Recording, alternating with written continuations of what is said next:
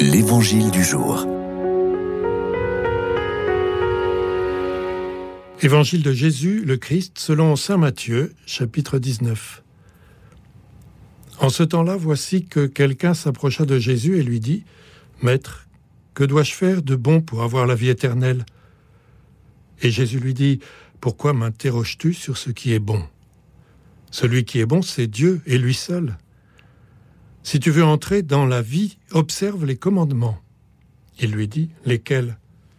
Jésus reprit, Tu ne commettras pas de meurtre, tu ne commettras pas d'adultère, tu ne commettras pas de vol, tu ne porteras pas de faux témoignages, honore ton père et ta mère.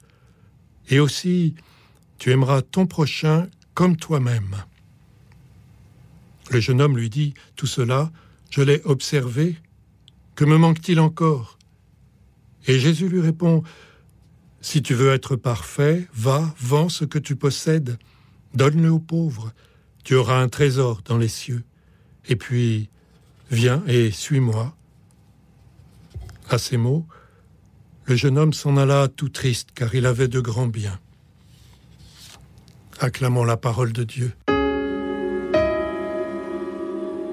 Arrivé à cette étape de sa prédication, Jésus a rassemblé un groupe de disciples assez nombreux. Il lui reste à affronter et à convaincre l'essentiel, le peuple d'Israël lui-même. Pour cela, il se rend en Judée et à Jérusalem, précédé par sa réputation qui s'est répandue dans toute la Palestine. Un jeune homme pieux, croyant, veut en profiter et vient le voir pour l'interroger. Que peut-il lui apporter de plus pour être sauvé? Jésus lui répond qu'il a déjà tout pour être sauvé, dans la loi, dans les prophètes, mais le jeune homme est lucide sur lui-même, sur son peuple. S'ils avaient de quoi atteindre le salut, cela se saurait. Que leur manque-t-il? La loi qu'il pratique et les rites qu'il accomplit ne lui donnent pas la vie à laquelle il aspire. Quand bien même ont-ils été inspirés par Dieu, lui-même, à Moïse. Le mot-clé pour exprimer ce qui lui manque, c'est suivre. En l'occurrence, suivre Jésus.